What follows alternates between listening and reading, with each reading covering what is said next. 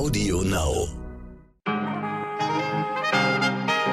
Guten Morgen, liebe Hörerinnen. Mein Name ist Michel Abdullahi. Es ist Donnerstag, der 12. August und das hier ist heute wichtig.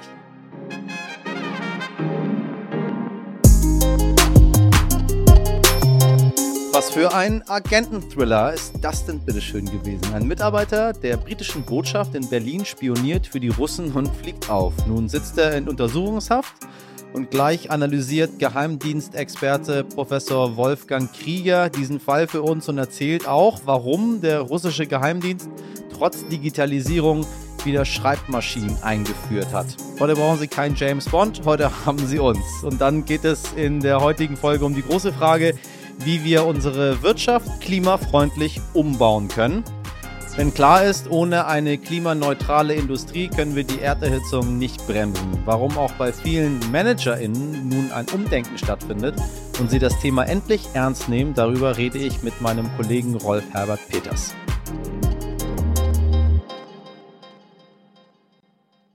Aber zunächst schauen wir mal, was so passiert ist da draußen in der Welt, damit Sie auch heute wieder top aktuell dabei sind äh, und hier und da mal ähm, mit ein bisschen Hintergrundwissen glänzen können, falls Sie es noch nicht wissen. Ausgesetzt sind bis auf weiteres Abschiebungen nach Afghanistan. Der Grund ist der Vormarsch der Taliban in dem Land. Doch der Bundesinnenminister Horst Seehofer hat fast im selben Atemzug angekündigt, dass schon bald wieder abgeschoben werden soll. Zitat, sobald es die Lage zulässt. Unser Horst bleibt sich eben treu. Für Ärger bei PendlerInnen und Reisenden äh, sorgt weiterhin der Streik bei der Deutschen Bahn. Auch heute werden drei Viertel der Fernzüge nicht fahren. Der Streik endet zwar heute Nacht erst einmal, doch schon nächste Woche könnte die Lokführergewerkschaft GDL in ihrem Tarifstreit eine Fortsetzung beschließen. Also planen Sie mal erstmal nicht mit längeren äh, Reisen. Und mit länger meine ich auch nicht mit der S-Bahn. Die fällt nämlich da auch regelmäßig aus. Wie Sie wissen, gehört die auch zur Deutschen Bahn. Nochmal eng werden könnte es für den äh, Wikileaks-Gründer Julian Assange. Der ist in den USA unter anderem wegen Spionage angeklagt, wird aber von den Briten bisher nicht ausgeliefert. Das Auslieferungsverbot könnte nun aber doch noch kippen, denn ein Gericht in London hat einen Berufungsantrag der Amerikaner nun ausführlich zugelassen. Im Oktober soll über das Schicksal von Assange dann entschieden werden. Ja, und was macht Armin Laschet? Der Kanzlerkandidat der Union hat seinen Wahlkampfauftakt eingeläutet, ausgerechnet in einem Frankfurter Boxclub. Heieiei, sind wir da modern plötzlich. Man kann diese Veranstaltung mit symbolträchtigen Bildern als eine Kampfansage verstehen, wenn man sich aber die aktuellen Umfragen anschaut. Wir haben schon gestern ausführlich über die neuesten Vorsatzzahlen gesprochen. Dann dann hängt der CDU-Kandidat eher in den Seilen. Verzeihen Sie äh, mein Boxbild, was ich Ihnen hier male. 23 Prozent nur noch und der Vorsprung zu den Grünen ist auf nur noch drei Prozentpunkte geschrumpft. Tja, was tun? Dazu ein Kommentar von meinem Kollegen Heiner Bremer. Also ich bleibe bei solchen Umfragen immer gelassen. Das sind schon Momentaufnahmen und sie sind im Augenblick sehr volatil. Was heißt, es ist Bewegung bei den Wählern, aber eine Bewegung, die nicht total festgelegt ist. Also hat Laschet eine Chance, hat auch die CDU eine Chance. Es kommt darauf an und darin sehe ich auch so eine Art Weckruf in dieser Umfrage. Liebe Parteien, sagt uns jetzt, uns Wählern endlich, was ihr eigentlich inhaltlich machen wollt. Also, wie ist die Altersvorsorge? Wie schaffen wir bezahlbares Wohnen? Welcher Klimaschutz? Mit welchen Opfern, Verzichtleistungen und Teuerung muss ich eigentlich rechnen, wenn etwa das grüne Programm sehr schnell durchgezogen wird? Was ist von den den anderen zu erwarten. Es muss jetzt mal inhaltlich, wie man so schön sagt, Butter bei der Fische. Und das ist auch die Aufforderung. Und da hat die CDU natürlich jetzt auch eine Chance. Sie hat ja bisher schon die Warnung ausgesprochen, bitte kein Rot-Rot-Grün. Jetzt ist diese Koalition erstmals rechnerisch möglich. Daraus kann sie natürlich auch etwas machen, um ihre konservativ-liberalen Wähler doch zu überzeugen. Wählt CDU, auch wenn ihr mit Armin Laschet nicht völlig zufrieden seid.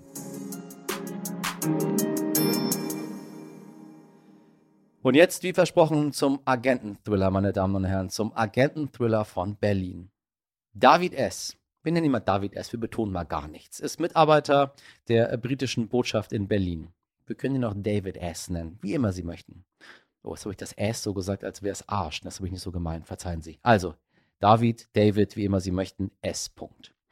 Und soll Dokumente an den russischen Geheimdienst verkauft haben. Tja, und deswegen wurde er bereits am Dienstag in Potsdam verhaftet und sitzt nun in Untersuchungshaft. Das Ganze wurde erst gestern bekannt. Der 57-Jährige soll mindestens einmal geheime Dokumente gegen Bargeld verkauft haben.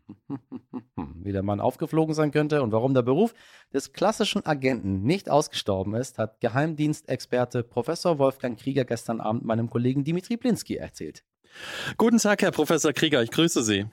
Guten Tag. Ja, was sagen Sie zum heutigen Fall? Äh, die Presse titelt, es ist wieder ein Agenten-Thriller. Kann man das so nennen, was da in Berlin passiert ist?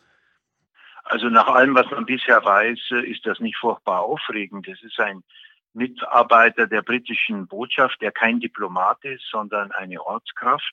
Er könnte aber britischer Staatsbürger sein, das wäre möglich, äh, der nun dabei erwischt wurde, wie er Dokumente an einen russischen Agenten übergeben hat. Ich meine, was erwarten Sie in einer Hauptstadt wie Berlin? Äh, da passieren solche Dinge äh, ganz selbstverständlich. Sie sagen das so ganz normal, wenn man die Presse verfolgt hat, dann ähm, ja, hat es natürlich was von James Bond. Ähm, wie kann man sich sowas vorstellen? Ich meine, äh, wir gehen davon aus, dass mittlerweile alles nur noch im äh, World Wide Web stattfindet, dass alles nur noch digital ist. Aber hier sieht man mal, es geht um Bargeld, es geht um die Weitergabe von Dokumenten. Also ist es, ist, ist dieser Prozess sozusagen noch gar nicht digitalisiert? Finden solche Übergaben real dann auch so statt? Natürlich finden die noch statt und es gibt ja auch viele Dokumente, die nicht im Internet zu finden sind. Auch viele Vorgänge, Besprechungsprotokolle, ähm, was weiß ich, ähm, äh, diplomatische Berichte oder so, äh, die natürlich nicht im Internet auffindbar sind und das können Objekte sein für solche Übergaben äh, von, von Dokumenten äh, durch, äh, durch Doppelagenten, äh, in dem Fall eben eines britischen Angestellten ähm, an einen russischen Geheimdienstmitarbeiter, soweit wir bisher die Presseberichte gesehen haben und, und, und, und die sich ja auch stützen auf das, was der Generalbundesanwalt bisher an Informationen nach außen gegeben hat. Nun haben Sie solche Fälle ja schon oft analysiert und äh, was würden Sie sagen, wie sind die Behörden dem auf die Schliche gekommen? Da gibt es verschiedene Möglichkeiten. Entweder äh, in der britischen Botschaft selbst ist man hellhörig geworden. Dann würde man die deutschen Behörden einschalten und sagen, könnt ihr den Mann äh, bitte mal abhören und beobachten, also sein Telefon abhören. Das wäre eine Möglichkeit. Eine andere Möglichkeit, die vielleicht wahrscheinlicher ist, wäre, dass man den äh, russischen äh, Geheimdienstmitarbeiter äh, kannte, also man wusste sozusagen, wes Geisteskind er ist und ihn beobachtet hat und ihn dann eben gesehen hat äh, mit einer anderen Person, die man dann identifizieren und der britischen Botschaft äh, zuordnen konnte. Und das wäre eine andere Möglichkeit, dem auf die Schliche zu kommen. Denn Sie müssen sich klar machen, ähm, äh, äh die Mitarbeiter ausländischer Geheimdienste werden natürlich in Deutschland von der Spionageabwehr so gut das geht. Ja, das funktioniert nicht hundertprozentig so gut das geht, werden diese Leute registriert, identifiziert und beobachtet. Was glauben Sie denn, kommt dieser Mitarbeiter aus der russischen Botschaft? Ist das so ein äh, Ort, an dem auch viele russische Agenten dann tätig sind? Ja, also ich meine, die Berliner, die Berliner Botschaft äh, der Russischen Föderation ist ja besonders groß, also mit besonders viel Personal. Und man schätzt, dass vielleicht 30 Prozent oder irgend so etwas äh, von denen äh, in Wirklichkeit äh, Geheimdienstmitarbeiter sind. Also das wäre eine Möglichkeit. Eine andere Möglichkeit ist, ist aber auch, dass er nicht, äh, dass diese Person, dieser russische Geheimdienstmitarbeiter nicht aus der Berliner Botschaft kommt, sondern aus der Botschaft eines Nachbarlandes, zum Beispiel, ja, was ist in der Nähe von Berlin, Polen zum Beispiel, ja. Ähm, das wäre sozusagen vom Handwerk her eine zusätzliche Möglichkeit, um äh, versteckt zu operieren. Das heißt, wenn wir davon ausgehen, dass 30 äh, Prozent der MitarbeiterInnen der russischen Botschaft in Wirklichkeit Agententätigkeiten nachgehen, da kommen einige zusammen. Da kommen einige zusammen, die werden aber nicht alle äh, sozusagen Kontakte äh, mit Doppelagenten haben oder mit ähm, äh, äh ähnlichen Kon äh, Geheimnisträgern, sondern viele schreiben einfach Berichte, ja, Lageberichte in Deutschland, wie sieht's aus, wie äh, die Regierung, der Bundestagswahlkampf und so weiter und so weiter. Aber einige von denen werden sicherlich äh, Quellen führen, wie man im, äh, im, im Nachrichtendienst sagt. Ja, natürlich tun sie das. Nun ist so ein Auffliegen sozusagen eines Agenten wahrscheinlich auch ein Supergau für das, für das Land selbst. Ähm, wie gehen die damit um? Ähm, ist das jetzt ein Rückschlag auch wieder für die Russen? Ach, das gehört zum, ich will nicht sagen zum Alltag, aber äh, das ist kein äh, Sonderfall und die, die Russen werden also nicht furchtbar große Gewissenserforschungen betreiben oder ihre Politik umstellen, ja, das ist äh, sozusagen ein normaler Verkehrsunfall mit Blechschaden, ja. Ähm, ähm, man muss natürlich sehen. Klingt ganz harmlos. ja, weil der eigene, der eigene äh, Agent, äh, russische Agent ist ja offensichtlich äh, nicht festgehalten worden, also so viel wir bisher wissen, ja. Nein. Äh, man sagt uns ja noch nicht alles. Ähm, und das wäre natürlich ein GAU, wenn der eigene Agent äh, in, im Ausland festgehalten würde. Das ist offensichtlich nicht der Fall. Und so ist es eben dieser Doppelagent. Ich, ich kann das nicht beurteilen, aber äh, was man liest äh, in der Meldung ist, dass er erst ab November äh, 2020 äh, in dieser Sache tätig war. Er ist also 57 Jahre alt, wenn ich das recht im Gedächtnis habe. Äh, das heißt, er ist also kein junger Anfänger mehr. Ja, warum fängt er so spät damit an oder hat er schon sehr viel früher damit angefangen und man weiß es bisher nicht? Das sind alles offene Fragen, die natürlich jetzt äh, vor allem von der britischen Seite sehr gründlich untersucht werden. Ich meine, das ist jetzt natürlich auch spekulativ, aber würden Sie sagen, wenn so jemand auffliegt, auch nach so kurzer Zeit, hat er sich ein bisschen doof angestellt? Das ist zu vermuten, ja. Wenn die, wie gesagt, wenn diese Angabe stimmt, dass er erst im November 2020 äh, damit begonnen hat und der Generalbundesanwalt in der Meldung sagt ja nur von einer Dokumentenübergabe, die bisher äh, sozusagen dingfest gemacht ist. Es geht also in, in, in diesem Bereich sozusagen geht nichts äh, über das Analoge. So ist es. Der russische Geheimdienst, das ist eine Meldung, die vor, ich weiß nicht, einem Jahr oder so äh, über den Ticker ging. Der russische Geheimdienst hat sogar die Schreibmaschine äh, wieder eingeführt. Also die ganz äh, altmodische, ja, mechanische Schreibmaschine für bestimmte Dokumente, weil man da eben keine elektronischen äh, Spuren hat, äh, die irgendjemand äh, abfangen könnte. Wahnsinn. Vielen lieben Dank, Professor Krieger. Wir haben einiges gelernt und ähm, ja, beobachten den Fall weiter. Mal schauen, wie es weitergeht. Gerne.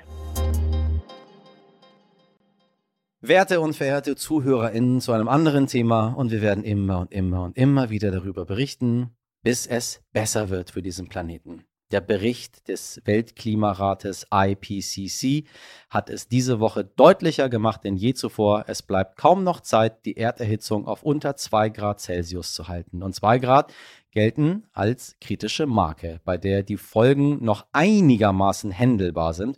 Dafür brauche es, schreibt der IPCC, sofortige und weitreichende Klimaschutzmaßnahmen. Spätestens 2050 bis 2070 müsse die gesamte Welt klimaneutral sein.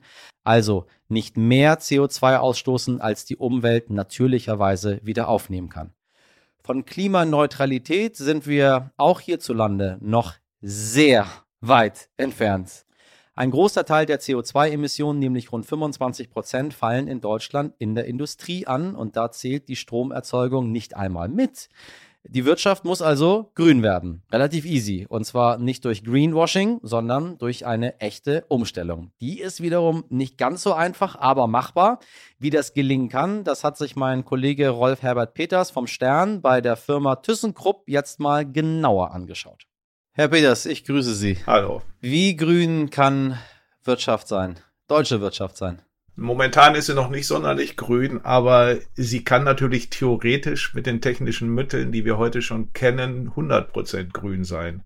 Es ist eine Frage der Investitionen und eine Frage der Zeit, aber das kann auf jeden Fall gelingen. Ja, und warum macht man es am Ende des Tages nicht? Sie haben bei ThyssenKrupp mal tief reingeschaut, wenn wir das jetzt mal als eins der Beispiele nennen. Wenn man jetzt sagt, ThyssenKrupp können sich sehr, sehr viele was schon mal drunter vorstellen. Ein riesengroßer Konzern, äh, baut so ziemlich alles, äh, was wir so in unserer Umgebung haben, sei es Aufzüge, sei es Stahl, sei es, ähm, ja, mit dem wir in Berührung kommen. Ist doch ein Role Model, um grün zu werden. Also Aufzüge bauen sie nicht mehr, die Sparte haben sie verkauft, das nun mal nebenbei, obwohl das Ah, eines, machen sie gar nicht mehr, ja, aber ja. sie haben mal. Das ist eines der, der bekanntesten Produkte des Konzerns, aber die Aufzugssparte wurde verkauft. Ähm, nein, die, bauen, die produzieren natürlich Stahl und äh, der hat auch einen weltweit sehr, sehr guten Ruf und Stahl braucht man, wie Sie ja richtig sagen, von der Stecknadel äh, bis zum Containerschiff. Wir werden nicht darauf verzichten können. Aber momentan kann man eben nur Stahl produzieren, wenn man ähm, im äh, Hochofen eine große Hitze erzeugt, um Sauerstoff äh, dem Eisenerz zu entziehen, sonst wird das Ganze bröselig. Das macht man halt mit Kohle. Ähm, deswegen liegen da auch Riesenhalden äh, Kohle. Wir haben uns das jetzt angeguckt für die nächste Sterngeschichte äh, am Donnerstag. Und diese Kohle soll weg, äh, die soll ersetzt werden durch Wasserstoff. Und Wasserstoff kann man einerseits aus Gas erzeugen, Erdgas, wie es heute gemacht wird. Aber wenn man es richtig clever macht, dann macht man es mit Elektrolyse, wie wir das aus unserem Chemieunterricht kennen. Ähm, und diese Elektrolyse soll dann funktionieren mit grünem Strom. Dann hat man tatsächlich eine Stahlproduktion, die 100% CO2-frei ist. Problem ist, momentan gibt es diesen grünen Wasserstoff noch nicht. Den muss man produzieren. Dafür braucht man sehr viele Windräder, Windräder sehr viel Sonne. Ja. Ähm, und da stockt es ja bei uns in Deutschland äh, ganz mächtig, wie wir wissen, mit dem Ausbau dieser Energien. Und außerdem müsste man, weil es nicht reichen würde, in Deutschland sehr viel importieren. Da fehlt es auch noch an Infrastruktur. Zweites Problem ist, wenn heute ThyssenKrupp in ja, oder sagen wir mal umgekehrt, wenn, wenn Sie die alten Hochöfen abreißen und neue Anlagen dahinsetzen, die mit grünem Wasserstoff funktionieren, müssen Sie sehr viel Geld in die Hand nehmen. Das wird sich noch nicht rechnen, ja. der Stahl wird teurer. Und deswegen braucht ThyssenKrupp tatsächlich wie andere Industrien eine Anschubfinanzierung vom Staat. Darum bemühen die sich halt gerade. Haben die kein Geld? Äh, die haben natürlich Geld, ähm, aber die Investitionen ähm, sind höher, äh, denke ich mal, als das, was sie auf der hohen Kante haben. Und sie haben ja doch durchaus noch andere Investitionen zu tätigen. Aber wir müssen uns mal sehr genau überlegen. Es geht darum, dass sie über längere Zeit vielleicht sieben Milliarden Euro Subventionen brauchten. Im Vergleich dazu, noch heute gibt es jetzt eine neue Berechnung, ähm, unterstützt Deutschland die fossile Industrie, also die alte Kohlekraftwerke und ähnliche Dinge, ja. mit 37 ja. Milliarden Euro und zwar im Jahr. Also um nur das mal in Relation zu setzen. Eine relativ einfache Rechnung, dann kann man, kann man ja eins und eins zusammenzählen. Genau, das ist eine einfache Rechnung und man kann eigentlich auch relativ schnell sich darüber klar werden, was möglicherweise die bessere Investition von Steuergeldern ist. Äh, kann man äh, ThyssenKrupp hochrechnen auf, äh, auf andere Industrie auch? Also äh, können wir dann ge gesamtwirtschaftlich grün werden oder ist das jetzt anhand dieses einen Beispiels, wo man sagt, da kann es gelingen? Äh, sagen wir mal so, überall in der Industrie, wo man Prozesswärme, wie das heißt, braucht, also irgendwie möglichst viel Hitze braucht, ähm, um irgendwas herzustellen, da muss man einen ähnlichen Weg gehen, wie das ThyssenKrupp jetzt versucht, eben über grünen Wasserstoff. Es gibt eigentlich keine Alternative dazu. Das ist ein Energieträger, den man tatsächlich klimaneutral ähm, herstellen kann und auch einsetzen kann. Es gibt natürlich viele, viele andere Sachen, die dazukommen. Die Zementindustrie zum Beispiel, ähm, die auch sehr viel CO2 ausstößt. Auch die braucht grünen Wasserstoff. Aber es gibt auch Recyclingverfahren zum Beispiel. Das macht ThyssenKrupp oder Heidelberg Zement. Die versuchen das gerade. Man kann auch versuchen, zum Beispiel wieder Beton in seine Einzelteile zu, verlegen, äh, zu zerlegen und so eine Art Kreislaufwirtschaft schaffen. Also Kreislaufwirtschaft ist natürlich auch noch ein Weg, um am Ende CO2-neutral zu arbeiten. Äh, und sagen Sie, wenn das alles so viel Sinn macht, warum macht man das nicht? Lassen wir mal das Geld auf der einen Seite. Man hätte ja schon vor vielen, vielen Jahren damit anfangen können, sich das zu überlegen, äh, irgendwann umzusteigen. Und dass, dass wir jetzt irgendwann zu einer Wende kommen, äh, müssen wir auch ganz ehrlich sagen, ist alles andere als neu. Auch wenn uns viele PolitikerInnen versuchen wollen, das zu verkaufen, dass es jetzt gerade ein, ein, ein top aktuelles Thema ist. Es wird seit, seit Jahrzehnten darüber berichtet. Ähm, warum wurde das nicht gemacht? Weil man einfach lieber den bequemen Weg geht und wartet, äh, bis es dann richtig brennt? Äh, oder ist das ein, ein, ein Versagen der Politik? Und ich denke einfach von Beginn an falsch, indem ich davon ausgehe, dass die Unternehmen selbst drauf kommen, etwas zu verbessern.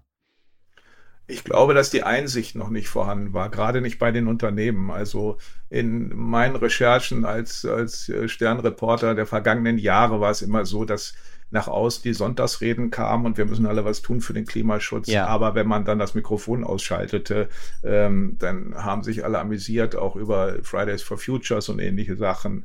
Und ich glaube, jetzt durch die Ereignisse der letzten Zeit und jetzt gerade nochmal angeschoben durch die jetzigen Ereignisse, Flutkatastrophe, die Brände, die ungeheuren Hitzewellen, tut sich viel in den Köpfen der Wirtschaft. Und ich war wirklich sehr überrascht, äh, wie viele ähm, Manager und Managerinnen jetzt ernsthaft darüber nachdenken, äh, dass es richtig ist und wichtig ist, ähm, umzudenken und auch zu investieren.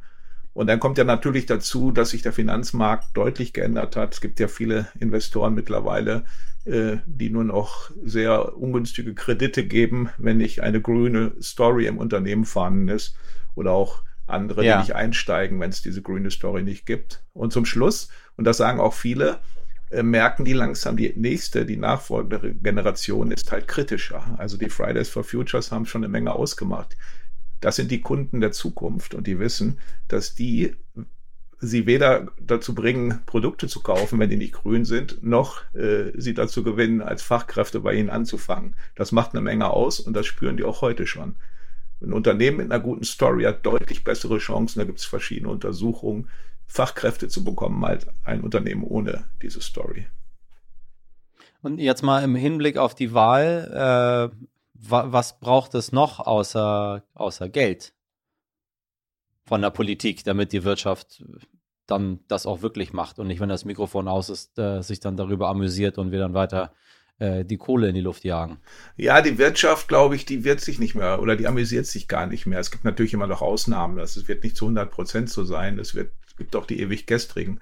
Nein, in, im Wesentlichen ist es so, dass wir, äh, die Frau Merz, die Chefin von ThyssenKrupp, sagt das im Stern-Interview, einen richtig mutigen Wumms brauchen, wie sie es ausdrückt. Also wir müssen jetzt wirklich endlich mal aufhören mit dem Klein-Klein und nur uns darüber unterhalten, ob da ein Windrad hinkommt oder nicht, sondern wenn wir wirklich was erreichen wollen, dann müssen wir entscheiden, oder wir wissen ja 33 Prozent ungefähr äh, des CO2-Ausstoßes verursacht die äh, Energie, also die, die, im Grunde die Stromindustrie. Das heißt, wir müssen erstmal ja. möglichst schnell raus aus der ähm, Kohleverstromung. Das ist das allererste. Die weiteren 25 Prozent, die äh, verursacht die Industrie. Das heißt, wir müssen jetzt unsere Augen lenken auf von kleinen Projekten auf die Großprojekte. Es nutzt eben halt nichts, irgendwo ein Windrad hinzustellen, wenn man das Ruhrgebiet dabei vergisst. Und deswegen muss die politische Entscheidung fallen, A, Geld in die Hand zu nehmen. Und wir haben genug Geld. Ja. Es ist keine Frage ähm, des Gelds. Der Staat kann heute Kredite aufnehmen. Der Staat, wie wir wissen, verdient sogar momentan äh, außer an seiner Verschuldung aufgrund ähm, der Finanzlage in der Welt. Und der Staat muss aber wirklich sagen, wir wollen's und muss damit sozusagen ähm, ja Zugmaschine dieses Prozesses werden. Und das muss die nächste Regierung leisten wir haben auch keine Alternative, ehrlich gesagt. Und ähm, das denken viele Managerinnen und Manager auch. Was denken Sie, wenn der Staat es dann doch nicht will? Äh, wir kennen es. Äh, sind die Wahlen vorbei, dann äh, stürzt man sich irgendwie auf andere Probleme, dann müssen irgendwie, weiß ich nicht, die ganzen Corona-Subventionen zurückgezahlt werden. Ähm, Themen äh, sind ja manchmal politisch gesehen relativ schnell wieder vom Tisch. Können wir uns nach Ihren Recherchen und Ihrer Einschätzung jetzt äh, darauf verlassen, dass sich jetzt so weit was bewegt, dass man dort nicht wieder äh, zurückkehrt? Sie haben Frau Merz ja schon genannt äh, als, als Managerin von ThyssenKrupp.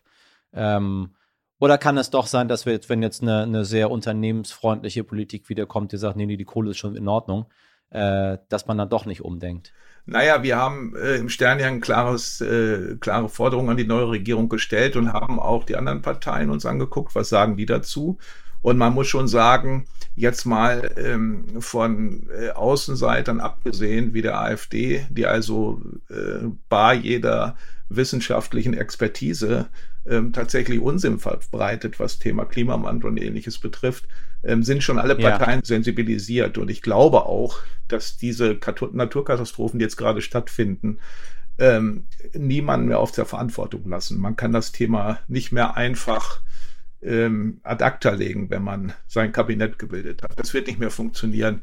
Man muss natürlich sagen, es gibt unterschiedlich in den Wahlprogrammen jedenfalls, wenn wir reden jetzt unterschiedliche Werf ähm, bei den Parteien. Die CDU bleibt im Ungefähren. Äh, äh, die, die Grünen brauchen unbedingt jemand, der die Schuldenbremse kippt in Deutschland, um ihr Programm durchzusetzen. Die SPD will ähnlich scharf vorgehen wie die Grünen, aber äh, will die Schuldenbremse aufrechterhalten und ähnliches. Also das ist alles noch nicht so richtig der ganz große Wumms und der ganz große Konsens. Es hängt sicherlich sehr davon ab, ähm, ja, wie die, wie die künftige Regierung zusammengesetzt sein wird. Aber zurück wird es nicht mehr gehen, da bin ich mir ziemlich sicher, ähm, weil das auch nicht die letzten Katastrophen waren, die wir jetzt erlebt haben. Wir müssen ja leider, leider damit rechnen, ähm, dass wir immer wieder jetzt solche Sachen wie Überschwemmungen oder große Brände oder große Hitze erleben werden. Und nicht zu vergessen, äh, wir als ganz normale BürgerInnen dieses Landes, die äh, den, den gewählten Abgeordneten letztendlich äh, sagen müssen, was wir wollen. Und wenn das nicht passiert, was äh, der souveränen Volk entschieden hat, dass man dann da, dagegen aufsteht. Herr Peters, ganz herzlichen Dank für Ihre Einschätzung. Ja, sehr gerne.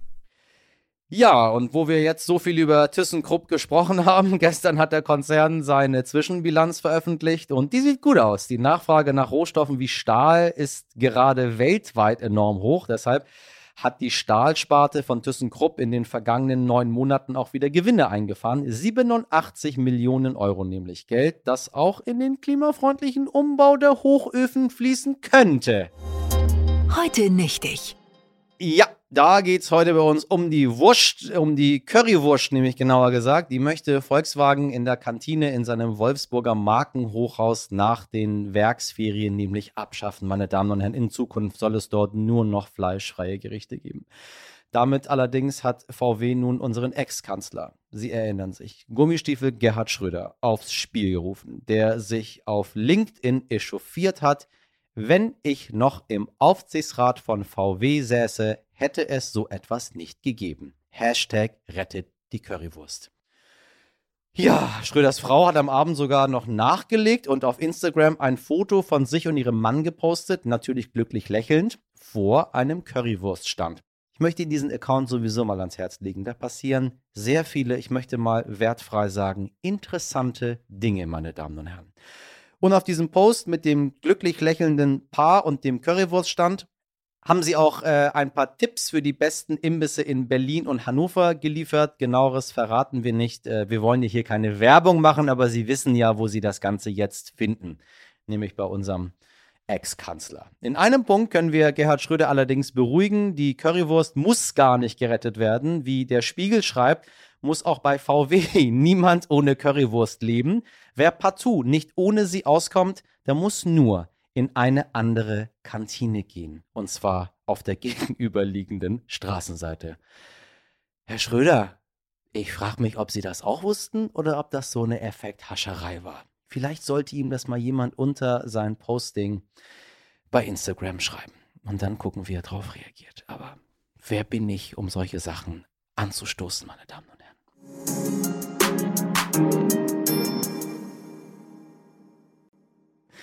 Das war's für heute. Wie immer gilt, wenn Sie Lob, Kritik oder Anregungen haben, dann schreiben Sie uns gerne. Sie erreichen uns unter heute wichtig stern.de. In der Redaktion für diese Folge waren Sabrina Andorfer, Dimitri Blinski, Malte Born, Nick Rasmus und Martin Schlack. Die Produktion hat Alexandra Zewisch für Sie übernommen. Morgen ab 6 Uhr, nee, ab 5, meine Gute. Ich denke schon, bin schon, bin schon, äh, bin schon eine Stunde äh, später, meine Damen. Nee, ab 5 natürlich. Äh, können wir uns wieder hören, wenn Sie mögen. Und jetzt wünsche ich Ihnen einen schönen Donnerstag. Machen Sie was draus. Bis morgen. Ihr Michel Abdullahi.